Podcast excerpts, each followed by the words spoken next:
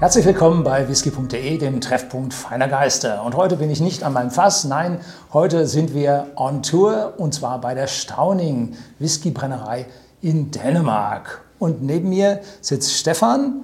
Du bist ja Urgestein hier in der Brennerei und bist ja, eigentlich für alles kompetent, hast aber dein Spezialgebiet, da kommen wir dann ganz zum Schluss noch drauf. Und da wollen wir jetzt mal beginnen, so ein bisschen, wie das mit der Brennerei anfing, äh, was die Besonderheiten der Brennerei sind und äh, ja, wo ihr äh, euch in den letzten Jahren hin entwickelt habt. Mhm. Gerne. Ja. Also wir haben ja angefangen, oder ich habe angefangen hier zusammen mit Alex, dem fehlte jemand, der ein bisschen Deutsch sprechen kann, mhm. der gerne Whisky oder Alkohol trinkt. Und das ging dann ganz klasse, dass ich das äh, übernommen habe, die Touren zu machen. Mhm. Und äh, es wurde immer mehr. Irgendwann fehlte einer, der dann mitgeholfen hat zum Produzieren. Und dann ging das von da an weiter und weiter und weiter. Und angefangen wurde hier bei Stauning im Jahr 2005. Mhm. Und zwar mit einer sehr kleinen Brennanlage. Ja. Das, äh, Vielleicht ein paar Worte dazu? War sehr klein, also 200 Liter, 400 Liter die beiden Potstelz mhm. und äh, also sehr, sehr klein. klein. Und da habt ihr dann ein, zwei Jahre mitgearbeitet und habt euch dann weiterentwickelt? Ja, dann ging das weiter, dass wir von 600 und 1000 Liter mhm. hatten. Ja, und äh, da hatten wir dann nachher äh, zwei für den zweiten Brand und drei für den ersten Brand. Und das ging dann schon, schon besser. Ja. ja. So, also das Besondere ist also an Stauning, dass ihr hier mehrere Brennblasen habt und die klein sind. Ja. Das heißt, es ist da ein gewisser Aufwand dabei, diese Brennblasen immer zu beschicken und zu entleeren und im Zweifelsfall auch noch zu reinigen. Äh, ja, so. ja, es äh, ist viel Arbeit gewesen am Anfang. Ja. Aber es war auch viel Spaß, viel Handwerk und äh, gerade durch solche Sachen lernt man natürlich sehr, sehr viel. Mhm. Ja. Und dann ging es weiter. Dann habt ihr vor ja, jetzt ein paar Jahren die neue Brennerei gebaut. Mhm. Und wie viele Brennblasen stehen da drin? Jetzt haben wir 24. Das heißt, 24 ist eine der größten Brennereien weltweit in Sachen Brennblasen. Bloß eure Besonderheit ist, sie sind halt klein. Ja, wir haben 2000 äh, Liter jetzt pro mhm. Brennblase und wir haben 16 für den ersten Brand und 8 für den zweiten Brand. Und äh, das äh, geht schon äh, ganz gut, wenn man halt sieht, wie lange äh, es dauert, um die zu befüllen, zu entleeren und zu reinigen. Aber es ist, wie gesagt, immer noch äh, Handarbeit dabei. Ja, und wir sind ähm, gestern schon mal hier kurz vorbeigefahren und haben dann im Sonnenuntergang noch ein paar Fotos von dem Brennhaus gemacht. Das ist, leider hat es ein bisschen gespiegelt in den Scheiben. Das ist also eine es ist imponierend. Ja. Also imponierend, ein, eine riesige Anordnung von Brennblasen. Und dann gibt es noch eine Besonderheit bei diesen Brennblasen, ihr feuert direkt. Ja, wir haben immer noch Gasflamme drunter und äh, das ist auch fast äh, einzigartig. Weil äh, meistens wird ja mit Steam gemacht. Genau. Aber wir wollen gern den alten Stil beibehalten, wie man es wirklich früher gemacht hat und unserem Whisky dadurch halt auch Aha. den Geschmack von früher mitgeben. Okay, und dann seid ihr ja nicht nur jetzt bei den Brennblasen besonders und an dieser Stelle, ja, ich möchte mal sagen, einmalig, weil kleine Brennblasen ja intensiveren Geschmack abgeben. Dann sagt man, Direktfeuerung bringt auch nochmal intensiveren Geschmack. Äh, und dann müsst ihr aber auch einen Rummager haben, ne? In den Brennblasen, dass nichts anbeckt? Nein. Nein, das schafft ihr ohne? Wir schaffen es ohne. Ohne, gut. Ähm, dann werden wir gleich auch erst dann die Brennerei besichtigen. Die Videos, die ich dann dort in der Brennerei mache, blenden wir, hier haben Sie schon gerade gesehen, äh, die einzelnen Videosequenzen ein, damit Sie nicht immer unsere Köpfe hier sehen müssen, sondern auch mal das Equipment von dem, worüber wir hier sprechen. Dann habe ich gesehen, äh, haben Sie eigene Maltings. Ja. Ähm, und das ist nun auch was Besonderes, zumindest für mich, dass man außerhalb von Schottland eigene Maltings hat. Es hängt damit zusammen, dass die Jungs, als sie die Destillerie äh, beschlossen haben zu machen oder Whisky zu destillieren, es war ein Hobbyprojekt und die mhm. wollten halt alles selber machen. Und keiner hatte davon zu Anfang wirklich Ahnung. Das heißt, man hat gelesen, wie, wann, wo mhm. und hat dann selber angefangen, Experimente zu machen. Und da war natürlich äh, die Sache, wo kriegen wir es her, wie können wir es machen. Die haben in der Schlachterei angefangen und da war so ein kleiner Raum, ich glaube, der ist zweimal zwei oder dreimal drei Meter groß gewesen, der Kühlraum. Und da hat man dann angefangen zu vermalzen mhm. am Anfang. Okay. Und das war noch mit Schaufel. Ne, wenn man das Malz wenden musste, wurde das mit der Schaufel gewendet. Und halt äh, da hat man das gelernt, wie sich das Malz verhält und das hat man nachher dann in die erste Destillerie mit rübergenommen, mhm. wo es einen kleinen Malzboden gab und hat halt da gemalzt. Und das ging bereits bei 2005 los. Das heißt, von 2005 bis jetzt hat man ausreichend Erfahrung gesammelt, um seinen eigenen Weg zu finden, ja. wie es funktioniert. Ja. So. Ähm, dann habe ich gesehen, hier hinter dem ersten Lager äh, stehen hinten zwei riesengroße Getreidesilos. Ja. Die sind äh, American Style.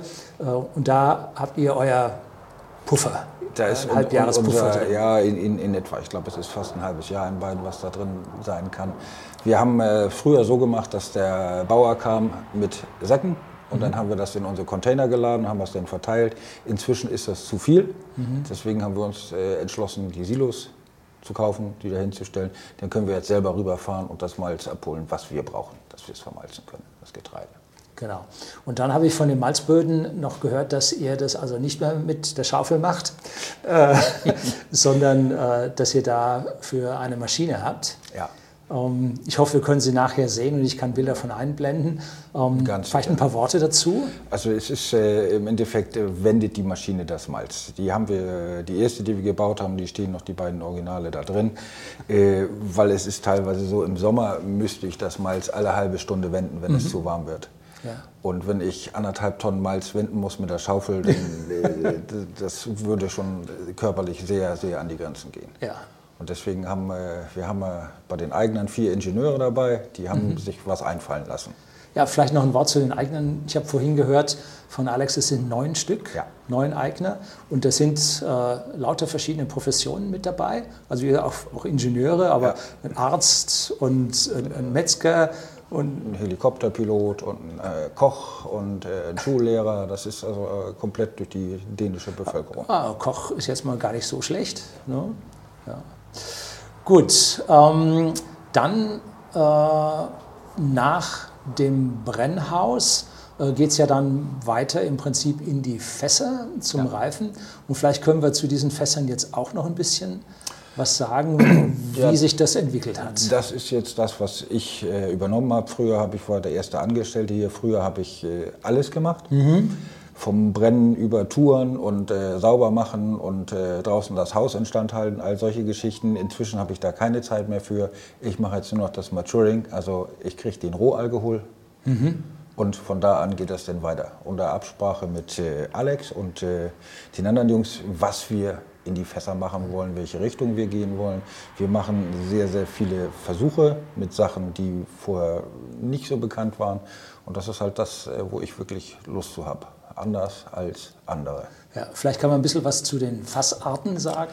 Wir haben, äh, ich will mal sagen, so ungefähr die Hälfte der Fässer, die wir benutzen, sind äh, gebrauchte Fässer. Mhm. Bourbonfässer von äh, Makers Mark oder äh, Weinfässer, äh, alles, äh, was wir kriegen können in guter Qualität. Und die andere Hälfte sind neue Fässer, die direkt aus Amerika kommen.